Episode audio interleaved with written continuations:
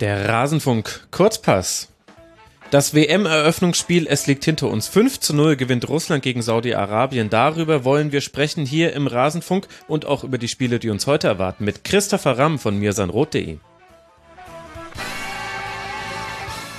Christopher, sei mir gegrüßt, hallo. Grüß dich, servus. Ach, ist das schön, die WM läuft. Wie hat dir das Eröffnungsspiel gefallen? 5 zu 0 für Russland.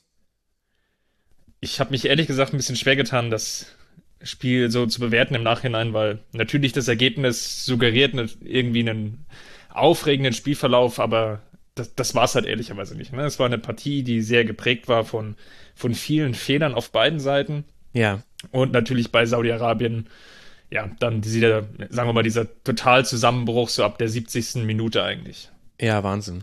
Also da gehen ja auch wirklich die Meinungen eigentlich gar nicht so weit auseinander. Ganz, ganz viele haben sich über die Qualität dieses Spiels beschwert. Es war definitiv kein hochklassiger Fußball.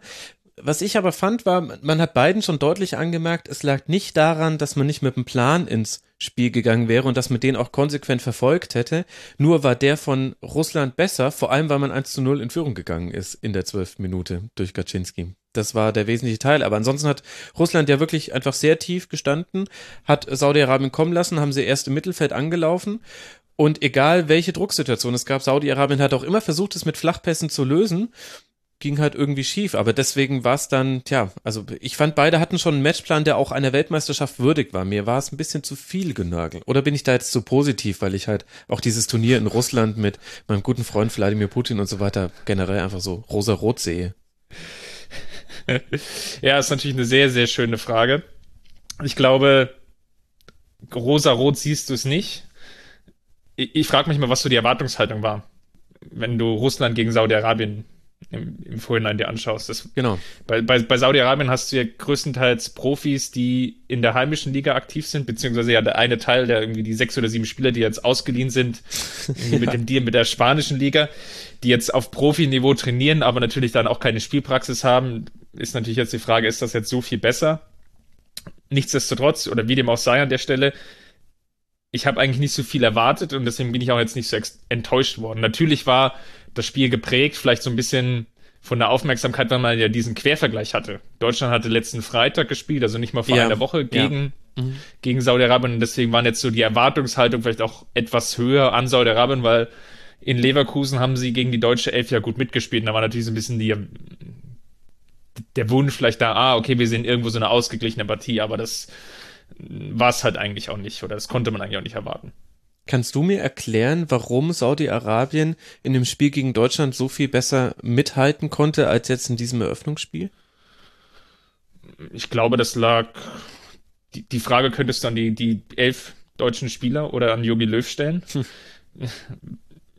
Also ein Grund war natürlich irgendwo die, die Chancenverwertung. Ich glaube, die, die erste halbe Stunde war von Deutschland in der Partie jetzt nicht so schlecht. Man hatte sich eine Handvoll Torchancen herausgespielt, man hatte irgendwie ein bisschen was versucht. Und in der Summe hätte es ja auch schon nach 20, 30 Minuten jetzt vielleicht auch schon 3-4-0 stehen können, dann, dann wäre die Sache vielleicht ganz anders ausgegangen. Danach ist halt die Spannung extrem abgeflaut, was natürlich Saudi-Arabien sehr, sehr gut in die Karten gespielt hat. Ich glaube, wo auch die Saudis relativ gut sind, was man halt in dieser Partie gegen Russland halt nicht so gut gesehen hat, ist, dass sie relativ gut sind im Umschalten. Ja. Wenn sie mal eine Balleroberung haben, können genau. sie das Mittelfeld sehr, sehr schnell überspielen, sind da mit, mit schnellen Spielern auch, auch vorne drin bestückt, die dann ja gegen die schwerfälligen Innenverteidiger, bei Deutschland war es ja Boateng und, und Hummels lange Zeit oder dann auch Süle, der glaube ich dann reingekommen ist, die sich natürlich dann leicht tun, weil sie mit Tempo dann auf diese Spieler zulaufen und die, die Innenverteidiger dann Probleme haben. Das konnten sie halt gegen Russland nicht ausspielen, ja. weil du hast es ja auch schon, schon schön gesagt, Russland hat es halt mit einem Mittelfeldpressing eigentlich auch komplett kaputt gemacht, diese, diese Strategie. Genau, also Mittelfeldpressing für alle Hörerinnen und Hörer, die vielleicht nicht so bewandert in Fußballtaktikfragen sind, das bedeutet einfach nur, wo wird der Gegner unter Druck gesetzt, wenn er den Ball hat. Und Mittelfeldpressing heißt dann, der Gegner darf quasi bis zur Mittelfeldlinie mit dem Ball laufen und erst dann kommen die Gegenspieler auf ihn zu. So ungefähr so kann man es mal ganz grob beschreiben. Wenn man wenn, wenn man noch Bock hat, kann man sich irgendwie, glaube ich, die Partie nochmal im Real Life angucken und es gibt so ein paar ganz schöne Szenen, gerade in der ersten Halbzeit, als ähm, Osama, der, der Fünfer von Saudi-Arabien, glaube ja. ich, nicht, die, die nochmal richtig im Kopf. Ja, Oma ist so, das. Osama Oma. ist äh, die drei. Das muss man zwar ja. eigentlich wissen, aber gut. Die, die beiden hatten ja so häufig den, den Ball alleine im, ähm, ja. im Mittelfeld, genau. weil sie halt auch sehr, sehr hoch standen, die Saudis und aber fast halt keine Anspielstation in, ins Mittelfeld reingefunden haben. Und da waren ja teilweise katastrophale Fehlpässe drin oh ja. oder Risikopässe, mhm. wo, also wenn Matthias Sammer an der Seitenlinie gestanden hätte, ich, ich glaube, er hätte schon ein paar, paar Mal, also ich weiß nicht, ob, ob das gut das ausgegangen Lusch, wäre. Luschniki-Stadion direkt wieder renovieren können, das kann ich dir sagen. ja, es war, also, ich meine, das sind ja jetzt die beiden Innenverteidiger, also die beiden Hasavis, Osama und Oma, die haben viel, viel Ballkontrolle gehabt. Deswegen hatte Saudi-Arabien auch so einen hohen Ballbesitz. 61 Prozent, weil Russland eben einfach es gar nicht drauf angelegt hat, den Ball wirklich in den eigenen Reihen zu halten, sondern erstmal war man darauf bedacht, selbst kein Tor zu fangen. Und dann hast du bei Saudi-Arabien, fand ich ganz gut gesehen, wie wichtig dann doch so eine Technikausbildung bei Spielern ist. Die hatten alle eine sehr gute Grundtechnik. Es hohe Passquote, 81 Prozent, wenige Fehlpässe, die waren aber immer bedeutend, aber es gab so so Kleinigkeiten, die mir aufgefallen sind bei Saudi-Arabien. Die haben zum Beispiel ganz häufig im Mittelfeld den Ball mit dem Rücken zum gegnerischen Tor angenommen, obwohl es gar nicht nötig gewesen wäre, weil sie nicht direkt von dem Gegenspieler hinten bedrängt wurden. Also das macht man ja normalerweise nur, wenn man quasi schon in der Zweikampfsituation ist. Das heißt, dieses Aufdrehen, dass man mit Blick nach vorne den Ball annimmt, weil man dann auch gleich die Passoption sondieren kann. So ein paar Spieler haben immer mal wieder den Ball völlig unnötig ja, ich würde sagen, falsch angenommen und dadurch kamen dann auch die Russen immer wieder zu Ballgewinnen. Also gerade äh, Gaczynski hatte zehn Balleroberungen, da waren mindestens drei, vier mit dabei in wichtigen Umschaltsituationen. Und das ist so eine Kleinigkeit, die halt einfach fehlt auf dem Level bei Saudi-Arabien. Absolut. Cherry-Chef, der ja dann auch reingekommen ist, mhm. hat ja auch drei, vier, fünf solche richtigen ja, Balleroberungen, die, die ja eher atypisch sind für einen Offensivspieler. Ja. Und da merkte man vielleicht auch so das unterschiedliche Niveau ausgebildet bei Real Madrid, der konnte natürlich dann viele Situationen oder in einigen Situationen einfach gut antizipieren und wusste, ah, okay, der, der Spieler von Saudi-Arabien, der steht jetzt schlecht zum Ball, jetzt kann ich ihn attackieren, jetzt kann ich anlaufen und genau. hatte dann auch hin und wieder geklappt an der Stelle. Was heißt goldener Willi oder goldenes Händchen auf Russisch? Weißt du das? Hast du das recherchiert, Christopher? nein, habe ich nicht recherchiert. Leider nein. Aber lass uns über die Verletzung von Alan Jagoev äh, sprechen. Man dachte eine herbe Stärkung, dann kommt ausgerechnet sein, sein, der für ihn eingewechselte Spieler und macht dann äh, zwei Tore. Richtig schön auch zum Teil. Eben angesprochener Cherry-Chef. Hat es denn in der Spielanlage deiner Meinung nach irgendwas verändert oder war das letztlich einfach nur positionsgetreuer Wechsel? War es ja sowieso und dann hatte Cherry-Chef eben das Glück, einen guten Tag zu haben an dem gestrigen Tag ja, also kann man, glaube ich, so unterstreichen. Cherichev, wie schon erwähnt, gute Ausbildung bei Real Madrid genossen, jetzt bei Villarreal, guter Dribbler, einigermaßen schnell.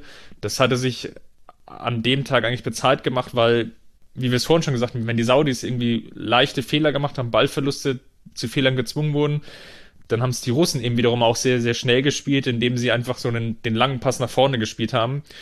Ähm, Gaczynski zum Beispiel oder auch äh, Sobnin, die waren ja im Endeffekt da gar nicht im Spielaufbau involviert, sondern es ging ja meistens über äh, Tschirkov oder Fernandes, eigentlich mhm. direkt über die Außen, dann relativ steil nach vorne. Das war ja so der Matchplan der Russen. Was auch schlau ist, weil wenn das schief geht, passiert nicht so viel. Auf den Flügeln genau, kann man den Ball eher mal verlieren. Äh, es reicht halt gegen Saudi-Arabien. Die Frage ist es halt, ob es jetzt dann gegen, gegen Uruguay zum Beispiel dann auch reichen wird oder gegen Ägypten an der Stelle. Ja. Da wird sicherlich auch interessant sein, ob Golovin nochmal so ein tolles Spiel machen kann, wie jetzt im Eröffnungsspiel. Unglaublich wichtig. Hat fünf äh, Torchancen vorbereitet, zwei Vorlage gegeben, ein Tor dann selbst noch erzielt. Wir erinnern uns an den wunderbaren Freistoß in der Nachspielzeit, die meisten Ballkontakte auf dem Feld gehabt. Der war so ein bisschen der Antreiber in einer aber generell fand ich durchschnittlich im Durchschnitt gesehen guten russischen Mannschaft, was mich zu der Frage bringt, es ist ja die Sporner, ja? Ist es die Sporn gar nicht so schlecht jetzt nach diesem Spiel? Ich, ich tue mich ehrlich gesagt extrem schwer, weil die Gruppe halt so eigentlich ausgeglichen ist, ne? Ähm, Russland mit dem vielleicht Heimvorteil, wenn du das so irgendwie mitnehmen willst, mhm. und Uruguay und Ägypten, die, so, sofern Salah fit ist, ähm, mhm. ungefähr vielleicht so auf, auf Augenhöhe sind. Ne? Die, jeder hat vielleicht, also die anderen beiden haben vielleicht mit, mit Suarez und mit Salah haben sie auf jeden Fall zwei Starspieler in ihren Teams. und sind natürlich dadurch vielleicht auch etwas leichter ausrechenbar. Ist halt so die, die Frage, wie das halt jetzt dann gegen diese, diese beiden Teams, ob das dann reicht. Ähm, Saudi-Arabien hat man definitiv gesehen, wird wahrscheinlich einer der schwächeren Teams dieser WM sein. Ja. Dann ist natürlich die Frage, ja, wie jetzt dann die direkten Duelle dann ausgehen. Wenn du jetzt Saudi-Arabien eigentlich rausrechnest, dann hast du ja im Endeffekt eine Dreiergruppe, von der zwei weiterkommen. Genau, definitiv wird es nicht so sein für Russland in den nächsten Spielen, dass es allein schon reicht, einen äh, Juba einzuwechseln, der eben einfach 15 Zentimeter größer ist als beide Gegen Innenverteidiger. Und dann ja, köpft er ganz, ganz locker direkt nach seiner Einwechslung das 3 zu 0 und das war ja dann auch die vollkommen sichere Vorentscheidung ich finde, das ist der perfekte Zeitpunkt, um mal vorauszublicken auf die Spiele, die uns heute noch erwarten, denn da haben wir eben als erste Partie das Aufeinandertreffen der beiden Gruppengegner von Russland und Saudi-Arabien, nämlich Ägypten und Uruguay. Ich habe jetzt gelesen, Mo Salah soll wohl spielen, es wird aber auch noch ein bisschen ein Geheimnis draus gemacht. Lass mal die Konstellation durchgehen. Was würde es denn ändern bei Ägypten mit oder ohne Mo Salah anzutreten? Sind das zwei komplett verschiedene Mannschaften? Mmh Weiß ich nicht unbedingt oder ist, ist natürlich schwer einzuschätzen. Salah bringt natürlich, ja, vielleicht auch den, den Mitspielern eine gewisse Sicherheit, weil mhm. es der, der Spieler ist, der auch die, die Aufmerksamkeit auf sich zieht und dann natürlich dadurch auch Räume schafft, weil sich dann Uruguay wahrscheinlich etwas stärker darauf fokussieren wird, wie kriegen wir Salah aus dem Spiel genommen. Das wird dann halt Räume schaffen, vielleicht auch für ähm, Said oder Trezeguet. Und wenn er halt nicht spielt, dann oder vielleicht auch nur angeschlagen spielt und nicht in der Vollbesitz seiner Kräfte spielen wird, mm, wird es halt ein bisschen schwieriger, weil sie dann einfach auch, auch leichter ausrechenbar sind an der Stelle. Salah bringt halt durch seine Schnelligkeit, durch seine Ballkontrolle, ähm, ja, kann halt Situationen kreieren und davon gibt's halt aktuell im Weltfußball vielleicht relativ wenige Spiele, die das können. Mhm. Also absolut überragende Bedeutung auch in der Nationalmannschaft. Nicht nur Rekordtorschütze in der Premier League, sondern auch jetzt Top-Torschütze in der afrikanischen WM-Qualifikation und 33 Tore in 57 Länderspielen sind jetzt auch schon deutlicher Ausweis einer gewissen Qualität. Ich glaube tatsächlich auch, dass es eher so ein ein, ein Gefühl für Ägypten ist, mit Mo Salah zu spielen oder ohne ihn. Hat man auch in einigen Länderspielen gesehen, wo sie zum Teil ohne ihn angetreten sind, weil er bei Liverpool noch so eingebunden war. Und das war nicht nur, dass man da taktisch ein bisschen anders spielen musste, sondern auch vom ganzen Auftreten her, vom Habitus her, war das ein bisschen, tja, zurückhaltender, als es Ägypten eigentlich leisten kann. Die, die Frage ist, würde, würde mich mal interessieren, was erwartest du denn von Ägypten, wie sie in das Spiel reingehen? Weil bei Uruguay. Ganz schwierig. Oder, ja. Wenn du sagst, Uruguay ist vielleicht der, der Favorit dieser Gruppe, ich finde das immer extrem spannend in diesen Situationen, wo du ja nur drei Spiele hast. Mhm. Und wenn du das Eröffnungsspiel gegen den vermeintlich stärksten oder gegen die vermeintlich stärkste Mannschaft hast. Deswegen, ich, ich tue mich da mal relativ schwer, dann so die, die taktische Vorgabe irgendwie herauszulesen oder den, den Ansatz, den man wählen sollte. Ja, also häufig sind das ja Spiele, von der Konstellation her ist es so, dass du es nicht verlieren möchtest. Du möchtest es gewinnen, aber das Wichtige ist erstmal, dass du es nicht verlierst. Dann kannst du es nämlich mit zwei guten Leistungen in den nächsten beiden Spielen noch rausreißen. Jetzt habe ich mich gestern schon mit meinem 0 zu 0 Tipp fürs Eröffnungsspiel leicht verbrannt. das kann man, glaube ich, so stehen lassen, war vielleicht nicht meine Glanzleistung.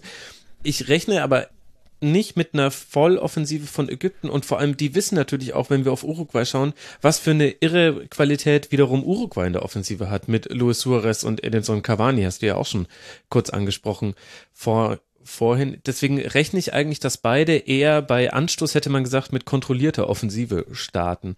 Und dann wird das Spiel trotzdem hoffentlich seine Dynamik entwickeln und es wird Torchancen geben. Also es muss jetzt nicht unbedingt so sein wie bei Russland gegen Saudi-Arabien, wo Saudi-Arabien ja keinen einzigen Schuss aufs gegnerische Tor hatte. Die gingen ja alle vorbei. Aber ich rechne ehrlich gesagt eher mit einer zurückhalteren deren Herangehensweise auch bei Ägypten. Auch weil ich glaube, dass die, diesen Pressing-Ansatz, in dem Mo Salah in Liverpool spielt, den kann Ägypten so eigentlich nicht tragen. Da sehe ich jetzt nicht die Spieler, die das ähnlich machen könnten. Und so haben sie eigentlich auch in der WM-Qualifikation nach den wenigen Dingen, die ich da sehen konnte, nicht gespielt. Ja, sehe ich, sehe ich eigentlich ähnlich. Ich, wir haben ja auch, oder viele haben ja auch vor dem Turnier eigentlich erwartet, dass wir eine, eine WM sehen mit relativ wenigen Toren. Und mhm. nach wie vor würde ich an dieser These festhalten, trotz des gestrigen Tages.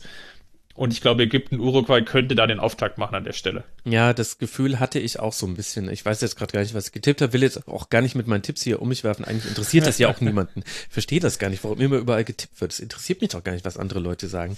Außer es ist der eigene Trainer der Mannschaft. Aber ja, ich meine, wir werden uns ja überraschen lassen können. Wir können warten, ob heute der, Mon der Farid Mondragon-Rekord fällt vom ältesten bei einer WM eingesetzten Spieler, Essam El Hadari, der Torhüter von Ägypten, 1973 geboren. Ihr dürft jetzt selber ausrechnen, liebe Hörerinnen und Hörer, wie alt er ist okay, ich verrate euch, 45, könnte der älteste bei einer WM eingesetzte Spieler aller Zeiten werden heute. Lass mal noch kurz auf Uruguay gucken. Suarez und Cavani ist klar. Der eine spielt bei Barca, der andere bei PSG, beide wahnsinnig viele Tore gemacht. Also Cavani hatte zwei, in 32 Ligue 1 Spielen 36 Torbeteiligungen, Suarez in 37 Torbeteiligungen in 33 Spielen. Unglaubliche Zahlen. Aber dahinter haben wir ja auch noch interessante Spieler, wie ich finde.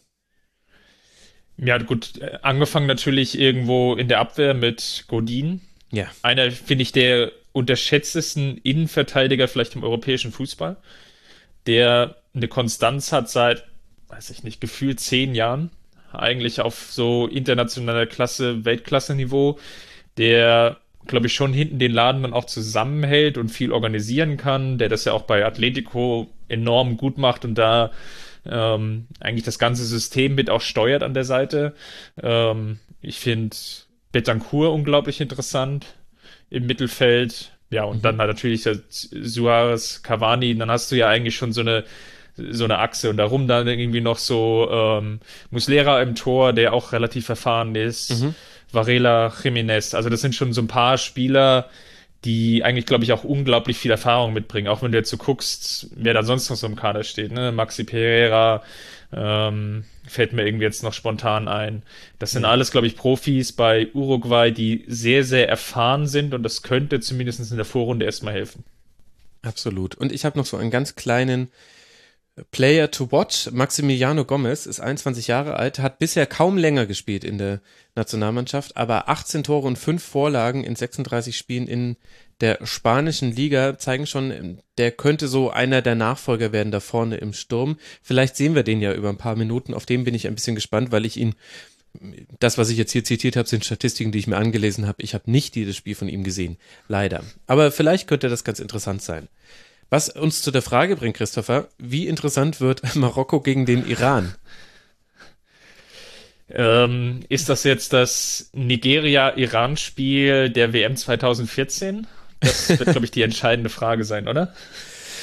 Mm, äh, hol erstmal die Hörerinnen und Hörer, die sich vielleicht nicht mehr dran erinnern, nochmal mit ins Boot. Was ist uns da entgangen, wenn man sich da gerade nicht mehr dran erinnert? Also wenn ich mich noch richtig dran erinnere, war das so 0 zu 0. Ja. Und die, die Partie hatte, glaube ich, war, was Freitagabend um 23 Uhr. Es war, glaube ich, eines der, der, der späten Spiele auch noch für, genau. für europäische Verhältnisse. Und ich glaube, es war auch das erste 0 zu 0 der WM. Wir hatten vorher nur nur Spiele, die zwar auch nicht äh, krachend hoch gewonnen wurden, aber ich glaube, in jedem Spiel vorher ist ein Tor gefallen und dann kam Iran gegen Nigeria, wenn ich mich gerade richtig erinnere. Ge ge gefühlt erinnere ich mich auch an keinen Torschuss. Aber da könnte ich mich jetzt auch täuschen. Aber es war auf jeden Fall so eine, es, es war ein 0 zu 0 der schlechteren Sorte, wie man so schön sagen würde. Aber wir haben ja diesmal Marokko mit im Boot. Und ich würde sagen, nicht nur, weil man da viele Spieler kennt, also Medi Benatia, Amin Harid, äh, Younes Belanda, dann Hakim Ziyech von Ajax Amsterdam, den kennt jetzt vielleicht nicht jeder, aber spielt da eine tolle Saison, hat ähm, Afraf Hakimi spielt bei Real Madrid, war in den letzten Spielen immer gesetzt in der linken Verteidigung. Also allein deshalb würde ich sagen, machen wir uns mal Hoffnung auf ein bisschen mehr Torchancen. Ja, ich, ich glaube, die, die Partie ist so ein bisschen der, der Appetizer für Portugal, Spanien. Und wie wir es ja vorhin eigentlich schon besprochen haben, okay, wie, wie gehen wir in diese Partie? Es ist ja hier genau auch der, so eine Konstellation. Wer die Partie gewinnt, im Endeffekt hat Chancen, bei entsprechenden Ausgang gegen den anderen beiden Partien, die er dann führt, also angenommen Marokko gewinnt ja. jetzt gegen den Iran, dann wenn sie vielleicht gegen Portugal gewinnen oder gegen Spanien oder vielleicht beide unentschieden spielen, dass es je nachdem, wie die anderen Partien dann ausgehen, auch Chancen sind, ähm, weiterzukommen. Genau. Es ist eigentlich so von der Konstellation her so eine Partie, wo man sich eigentlich wünschen würde, dass beide Mannschaften was versuchen, weil sie mit einem Unentschieden werden sie es schwer haben, weiterzukommen. Ja, und das könnte ja auch gut passieren. Ich glaube, man darf auch nie diesen Faktor der WM-Euphorie unterschätzen, gerade bei den Mannschaften. Wir haben da immer so einen aus der deutschen Perspektive gefärbten Blick drauf. Für uns als Beobachter einer WM geht eine WM immer weiter nach der Gruppenphase. Das sind, das ist man so gewohnt als, als Deutsch geprägter Fußballfan. Ich will jetzt gar nicht sagen, dass man Deutschland-Fan sein muss, aber wir kennen das einfach. Danach geht die WM weiter für die Teams, für die man fiebert. Und bei diesen Mannschaften ist es so, die legen alles in diese drei Gruppenspiele, weil sie wissen, es muss etwas Außerordentliches in diesen drei Partien passieren, damit man eben noch ein viertes Spiel, ich sage mal, geschenkt bekommt oder sich erarbeitet hat. Und ich glaube, das darf man auch nicht ganz unterschätzen. Also Marokko ist ja eh eine der möglichen Überraschungen, haben wir uns unserer WM-Vorschau auch länger uns drüber unterhalten. Und ich erhoffe mir da schon einiges heute gegen den Iran. Also ich glaube nicht, dass es Nigeria gegen Iran 2.0 wird. Also ich hoffe es auch schon alleine, weil Marokko jetzt ja auch eine Nation ist, um, um dein Argument nochmal weiter auszuführen, die sich ja jetzt auch nicht konstant immer qualifiziert haben in den letzten Jahren. Und ja, genau. ähm, ja, für die ist es halt schon, sind vielleicht schon diese drei Spiele einfach was Besonderes, zumal gegen Portugal und Spanien ja auch noch wirklich zwei hochkarätige Partien anstehen. Deswegen von der Gesamtkonstellation her, um nochmal die Worte von Matthias Sammer aufzunehmen, eigentlich eine ideale Situation, einfach mal ähm, ja, hoch motiviert in dieses Spiel zu gehen. Absolut.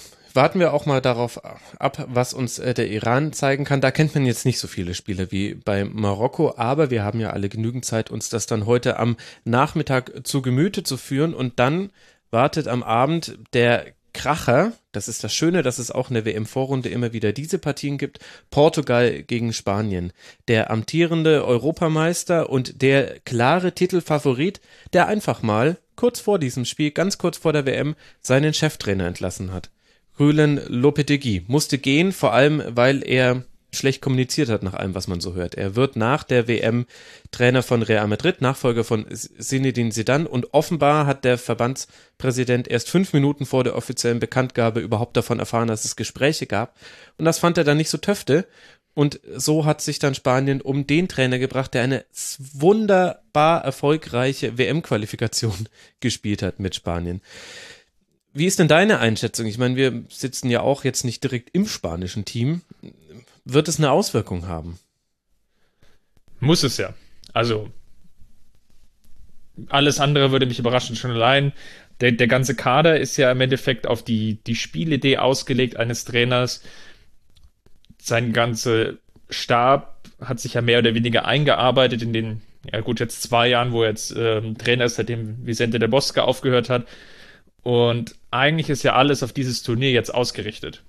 Ja. Und jetzt so diese entscheidende Schlüsselstelle dann zwei Tage, vielleicht auch noch vor dieser extrem wichtigen Partie gegen Portugal auszutauschen, ist schon, wirkt schon etwas Harakiri-mäßig.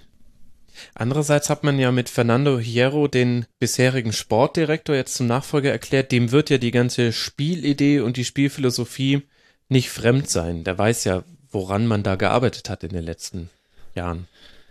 Ja gut, aber zieh, zieh jetzt mal den Quervergleich zu, zur DFB 11, was vielleicht ein bisschen leichter dann auch nachvollziehbar ist. Ähm, stell dir vor, Jogi Löw wäre jetzt, ja gut, heute, zwei Tage vor dem Spiel gegen Mexiko geschasst worden und Oliver Bierhoff übernimmt. Die, die Vorstellung das, das wirkt dann ich, schon. Ja, okay, aber ich finde, das kann man. ich hoffe zumindest, dass Fernando Hierro nicht nur Marketing gemacht hat. Deswegen ist schon, ich den Vergleich schwierig. Äh, schon leicht super. Ja, ja gut, Hierro hat ähm, in der, in der zweiten spanischen Liga mal ein, zwei Saisons trainiert. Ähm, das ist jetzt, würde würd ich jetzt nicht sagen, spricht für eine überragende Trainererfahrung. Er ist natürlich als Spieler schon so eine gewisse Legende auch bei Real Madrid gewesen. War ja auch Teil dieser galaktischen Elf, ähm, mhm. so um die Jahrtausendwende rum. Also der wird schon mit den Spielen umgehen können und dann auch die, den, die richtige Ansprache finden ich, ich finde es trotzdem irgendwie ähm, surreal, die ganze Vorstellung. Ja, und also sowas ist auf jeden Fall noch nicht im modernen Fußball.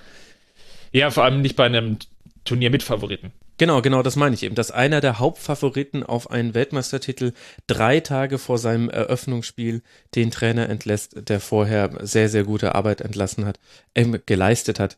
Genau, das gab es in der Konstellation noch nicht. Andererseits kann man sich aber auch vorstellen, dass das vielleicht zu so einer Art Wagenburg-Mentalität führt. Also ich denke, viele im spanischen Kader werden sowieso schon ein jetzt erst recht Gefühl haben. Andres Iniesta ist auf Abschiedstournee aus dem Fußball generell, aus dem Weltfußball. Und du hast ja einige Spieler mit dabei. Also Sergio Ramos, 32 Jahre, das wird vermutlich seine letzte Weltmeisterschaft sein. Sergio Busquets, 29 Jahre, kann man nicht genau abschätzen. Vielleicht steckt noch eine in den Knochen. Aber da haben vielleicht schon viele ein ähnliches Gefühl, wie man es bei der deutschen Nationalmannschaft 2014 erlebt hat, wo du auch so eine Generation von Spielern hattest. Philipp Lahm, Bastian Schweinsteiger, Per Mertesacker und so weiter und so fort die genau wussten, auch Miroslav Klose, das ist sehr wahrscheinlich unser letztes Turnier.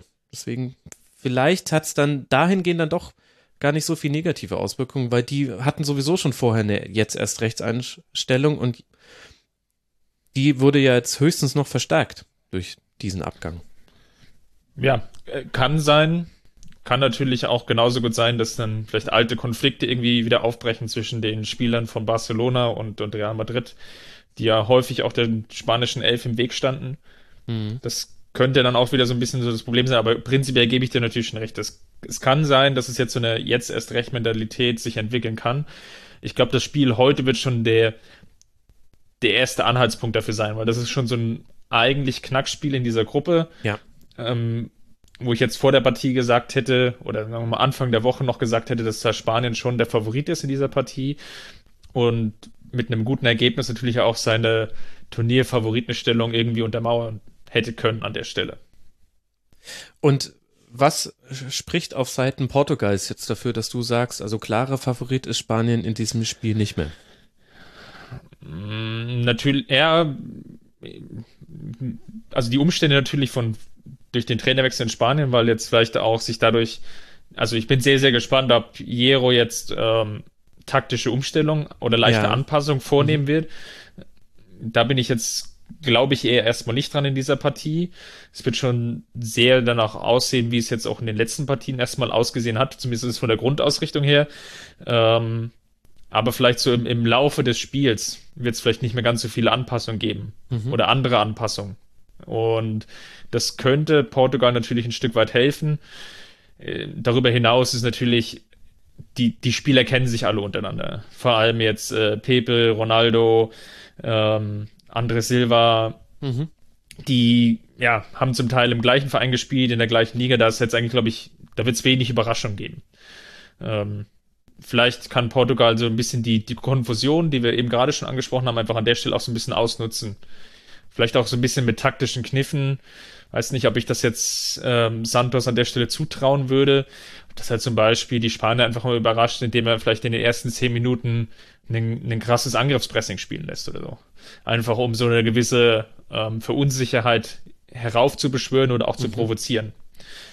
Wäre, wäre ein mutiger Schritt, kann ich mir irgendwie nicht so richtig vorstellen, aber wäre zumindest ein Ansatz, der vielleicht mal überlegenswert wäre. Ja, ich glaube, das wird auch spannend zu sehen sein. Wie wird eine definitiv auch nicht schlechte Mannschaft, aber äh, auf dem Papier unterlegene Mannschaft gegenüber Spanien, wie werden die das angehen, zu versuchen, das spanische Spiel zu zerstören? Denn das ist das, was 2014 passiert ist. Äh, zuerst in einem Freak-Spiel gegen die Niederlande 0 zu 5 verloren. Das war das Rematch des WM 2010 Finals. Und äh, davon konnte sich Spanien aber nicht mehr erholen. Und da hat das äh, die Niederlande zum Beispiel mit einem offensiven Anlaufen gemacht und später die Gegner, auch dann bei der Europameisterschaft, haben dann aber eher mit Fünferketten Spanien einfach die Luft zum, na, zum Kombinieren nicht genommen, denn das schaffen Spanier auch auf dem Bierdeckel, aber die wesentlichen Passwege in den Strafraum, die waren einfach dicht. Und da bin ich gespannt darauf, ob Portugal das vielleicht ähnlich spielen wird, wie man auch bei der EM 2016 aufgetreten ist, nämlich sehr tiefstehend, defensiv gut äh, strukturiert und dann hat man ja eine offensive Qualität allein dadurch, dass du einen Spieler wie Cristiano Ronaldo in deinen Reihen hast. Oder ob man eben, wie du gerade sagst, vielleicht auch mal versucht, etwas, etwas Überraschenderes zu machen und auch diese Situation zu spielen. Also das ist ja so ein bisschen so ein mentales Spiel auch. Die Vorbereitung war bei Spanien definitiv nicht so ruhig, wie sie normalerweise gewesen wäre. Eben. Ich glaube natürlich, du hast das Argument bei Portugal schon gebracht. Die, sie haben es versucht mit einer, oder sie sind Europameister geworden durch eine gute Defensive, wobei ich jetzt auch wirklich nur sagen würde, gut und nicht sehr gut, ja. weil wir, die meisten erinnern sich ja, glaube ich, noch an das Finale und wie viel wie viele Chancen eigentlich Frankreich in dieser Partie hatte, diese Partie auch für sich zu entscheiden. Mhm. Und auch der Weg dahin war ja irgendwie. Zweimal ähm, im Elfmeterschießen gegen Polen und gegen die Schweiz im Achtelfinale und im Viertelfinale. Ja, also das war jetzt, ja. da waren jetzt alles nicht jetzt die, die, überragenden, schweren Gegner, wie man so schön sagen würde. Mhm. An der Stelle. Deswegen, ich, ich tue mich da auch relativ schwer. Auch die, die Zeit nach der EM war ja eigentlich auch geprägt von vielen durchwachsenen Ergebnissen. Ähm, häufiger auch mal unentschieden gegen kleinere Teams, gerade dann auch, wenn vielleicht Ronaldo nicht gespielt hat. Ähm, ja, jetzt vor der, vor der eigentlichen WM auch jetzt beim Testspiel, gut gegen Belgien in 0 zu 0. Aber das waren jetzt alles nicht so die, die ganz überragenden Ergebnisse hin zu diesem Turnier. Ja, Portugal ein bisschen eine Wunderbox, eine Wundertüte. Heute Abend können wir das erstmal reingucken und werden dann sehen, was da drin steckt. Ob es ein Happy Meal wird für uns alle. Oh, jetzt habe ich, nee, jetzt habe ich indirekt Werbung gemacht. Das machen wir doch nicht. Mist. Äh, es gibt noch ganz, ganz viele andere Möglichkeiten, äh, schlechtes Essen zu konsumieren, liebe Leute. nicht nur die Marke, die ich gerade genannt habe. Ja, aber ich muss sagen, ich äh, freue mich jetzt richtig auf diesen WM-Tag. Ich äh, hoffe, dir geht's ähnlich, Christopher.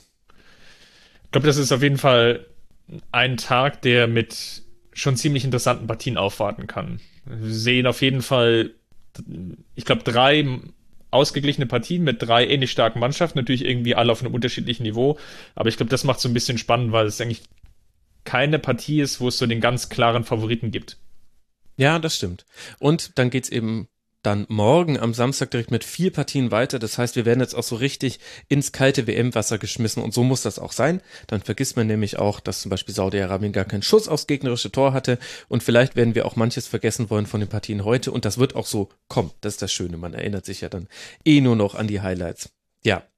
Christopher, vielen, vielen Dank dir, dass du dir die Zeit genommen hast äh, für diesen Rasenfunk Kurzpass. Ich habe zu danken. Danke, danke. Man kann dir folgen auf Twitter, ramc. Und ich muss noch zwei Dinge loswerden. Zum einen muss ich mich korrigieren. Man sollte nie Dinge, die man ganz kurz vor der Sendung gelesen hat, in der Sendung dann zitieren. War auch so nicht geplant. Ich habe gestern gesagt, dass die UEFA die Nachricht, dass äh, Paris Saint-Germain nichts beim Financial Fairplay zu befürchten habe, ein bisschen in den Vor-EM-Trubel, WM-Trubel geschmissen hat. Das stimmt. Allerdings, was ich noch dazu hätte sagen müssen, es stand in der Meldung, die ich dazu gelesen hatte, leider nicht drin. Das bezieht sich noch nicht auf die Transferperiode, in der auch Mbappé und Neymar zu PSG gewechselt sind. Das heißt, dieses Verfahren ist noch offen. Da könnte noch was kommen. Das habe ich falsch gesagt in der Sendung. Bitte verzeiht mir das. War definitiv keine Absicht. Und wenn ich jetzt schon indirekt vorhin aus Versehen Werbung gemacht habe, sollte ich an der Stelle noch den Hinweis machen, eigentlich ist der Rasenfunk werbefrei. Das heißt, wir sind Hörerinnen und Hörer finanziert und wie ihr das tun könnt, erfahrt ihr auf rasenfunk.de slash unterstützen und wir würden uns sehr freuen, wenn einige von euch das zum Anlass nehmen, uns mit einem kleinen Beitrag, ein Euro, zwei Euro pro Monat zu unterstützen. Dann können wir nämlich das, was wir hier tun, für immer machen. Und das wäre doch das Schönste überhaupt. In diesem Sinne, danke dir, Christopher, danke euch, lieben Hörerinnen und Hörern. Und dann hören wir uns morgen wieder im WM Kurzpass. Bis dahin macht's gut. Ciao.